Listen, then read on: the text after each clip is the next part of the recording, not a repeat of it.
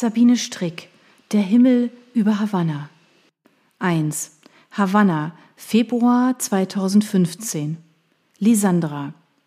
Eine große Welle des Atlantiks brach sich krachend an der steinernen Mauer der Uferpromenade Malecon und die Gischt spritzte weit hinauf zu den Touristen und Einheimischen, die dort saßen und in die Sonne blinzelten. Mit einem kleinen Aufschrei rutschte Lisandra von der hüfthohen Mauer und wich zurück, aber es war bereits zu spät. Das Meerwasser war gegen ihre rechte Körperhälfte geklatscht und hatte sie durchnässt. Ihre Freundin Alina, die rechtzeitig in Deckung gegangen war, lachte. Du wirst es nie lernen, oder? Ich brauch sowieso eine Dusche. Lisandra wischte sich die salzigen Tropfen aus dem Gesicht und wrang die nassen Strähnen ihrer überschulterlangen, dunkelbraunen Locken aus. Ihre Bluse klebte nass an ihrer Brust, aber zum Glück trug sie ein Bikini-Oberteil darunter. Auf einmal bemerkte sie ein Frottee-Handtuch, das ihr jemand hinhielt. Sie sah zur Seite und blickte in ein lächelndes Männergesicht. Sieht so aus, als könntest du das brauchen, Senorita. Danke. Spazierst du immer mit einem Handtuch unterm Arm durch Havanna? fragte sie spöttisch und begann ihre nassen Arme zu trocknen. Ja, so versuche ich nass gewordene Habaneras kennenzulernen, erklärte er ernsthaft, aber mit Schalk in den cognacbraunen Augen. Lisandra lachte auf und rieb mit dem Handtuch über die nassen Stellen ihrer Bluse. Und funktioniert das gut? Das hängt von dir ab. Du bist die Erste. Lisandra ließ den Blick von seinem charmanten Lächeln tiefer gleiten, über seinen trainiert wirkenden Oberkörper in dem verwaschenen T-Shirt, über die auf Kniehöhe abgeschnittenen Jeans und die leicht muskulösen Waden. Du bist Tourist, oder? schaltete sich nun Alina ein.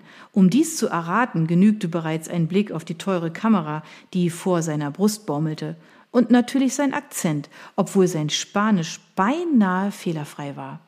Ich komme aus Deutschland, aber mein Vater ist Kubaner und ich bin hier, um meine Familie zu besuchen. Ich bin also kein richtiger Tourist. Es klang, als wolle er sich rechtfertigen. Alina verzog ihre vollen Lippen zu einem Lächeln. Wäre auch nicht schlimm, wenn du einer wärst. Und Deutschland ist bestimmt super. Wie heißt du? Thomas, Michael, Andreas? Fast. Andy. Das ist kubanisch, wunderte sie sich ist aber auch die deutsche Kurzform von Andreas. Meine Eltern wollten einen Namen, der in beiden Sprachen funktioniert. Und wie heißt ihr? Ich bin Alina. Lissandra. Seid ihr aus Havanna? Ja, wir verbringen hier unseren Feierabend. Das heißt, ich tue es. Lisandra muss nachher noch arbeiten. Andy blinzelte in die Sonne, die langsam tiefer sank und das Meer silbrig glänzen ließ.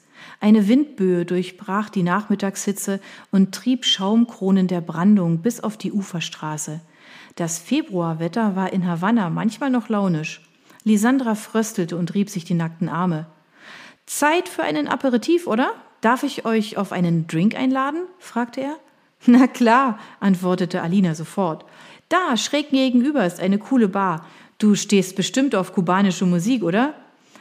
Ah, solange es nicht Guantanamera ist? Sie lachten. Egal, wo auf Kuba Touristen waren, tauchten Musiker auf, die sich vor ihnen aufbauten und Guantanamera zu fielen begannen. Sie schlenderten den Malecon entlang und versuchten, die Straßenseite zu wechseln. Es war kein leichtes Unterfangen, die belebte Ufer- und Umgehungsstraße in der Rush-Hour zu überqueren. Surrende Ladas, klapprige Oldtimer, Busse und knatternde Motorradtaxis rauschten nahezu lückenlos an ihnen vorbei. Kurz darauf erreichten sie die Bar, aus der kubanische Rhythmen erklangen. Alina führte sie eine Treppe hinauf zu einem großen Balkon, auf dem kleine Korbsessel und Tischchen standen. Von hier aus konnten sie aufs Meer und die Uferpromenade sehen, ohne allzu sehr vom Lärm und Gestank des Verkehrs belästigt zu werden. Was wollt ihr trinken? fragte Andy. Cuba Libre. Das war Lisandras Lieblingsdrink. Mm, für mich ein Mojito, sagte Alina. Andy bestellte zwei Cuba Libre und ein Mojito, dann lehnte er sich entspannt zurück. Ich würde gerne Fotos von euch machen. Er blickte Lisandra an. Du wirkst sehr fotogen. Ich zieh mich nicht aus, das kannst du vergessen, wehrte sie sofort ab. Er lachte und zeigte dabei ebenmäßige weiße Zähne. Sollst du ja auch gar nicht. Ich will euch nicht in irgendein dubioses Studio locken. Ich will einfach nur ein paar Fotos machen, am Malekon oder im Café oder, oder so. Irgendwas aus eurem Alltag.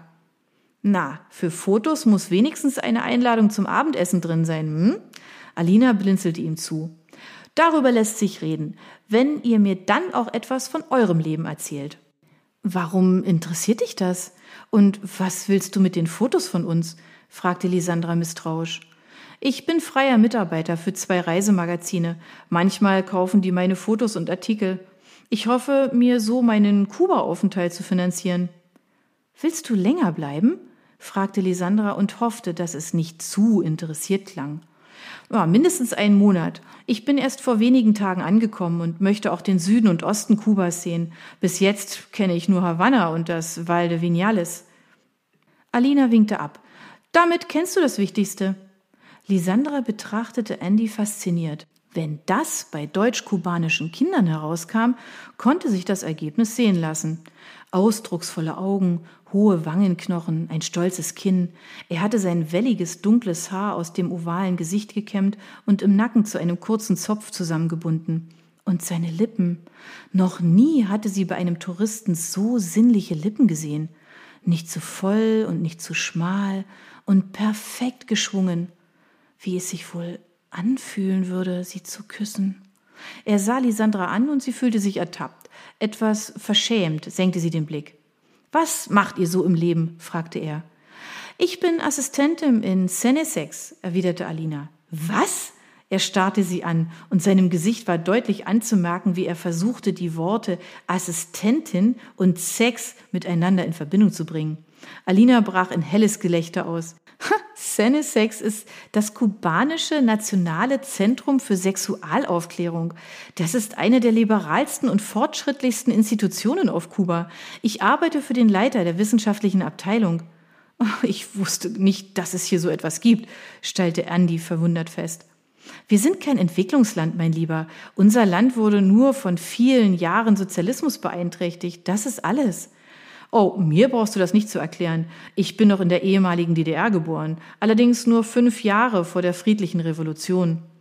Dein Vater ist von Kuba aus in die DDR ausgereist? Genau.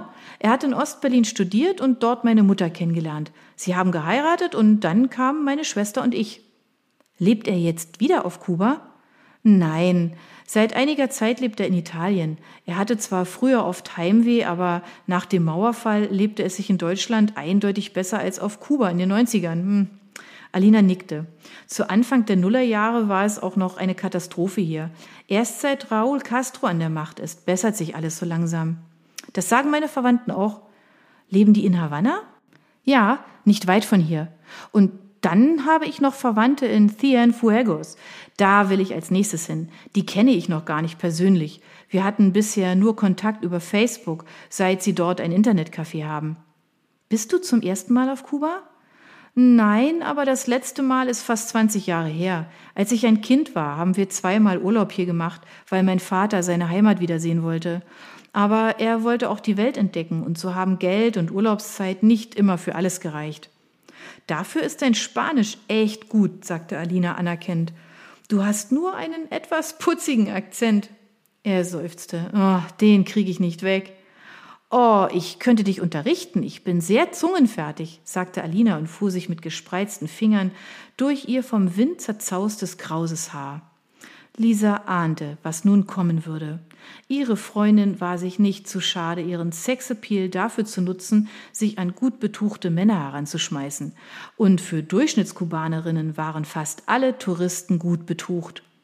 Lisandra hatte dies bisher immer amüsiert verfolgt und die Anekdoten über die Abenteuer ihrer Freundin stets recht unterhaltsam gefunden.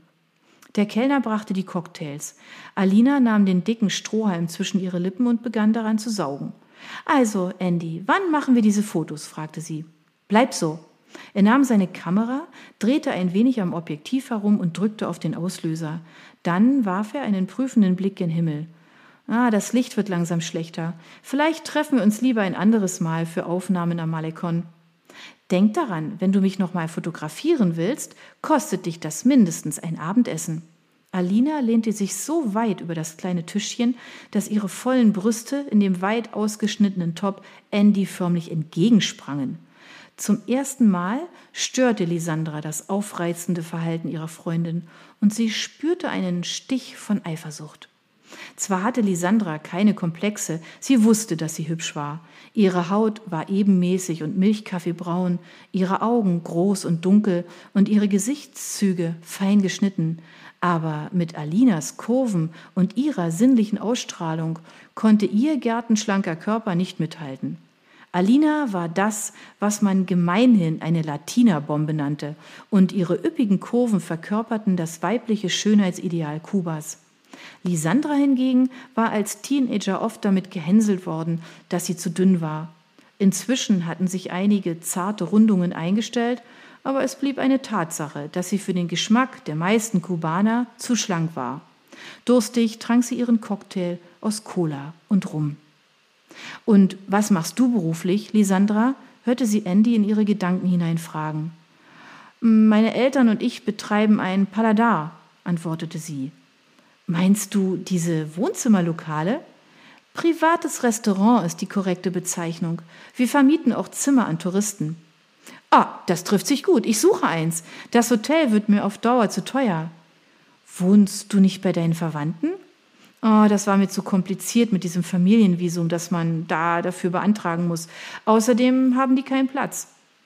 Wir wohnen in einer wunderschönen Villa aus der Kolonialzeit, auch wenn es überall bröckelt, aber die Touristen lieben das.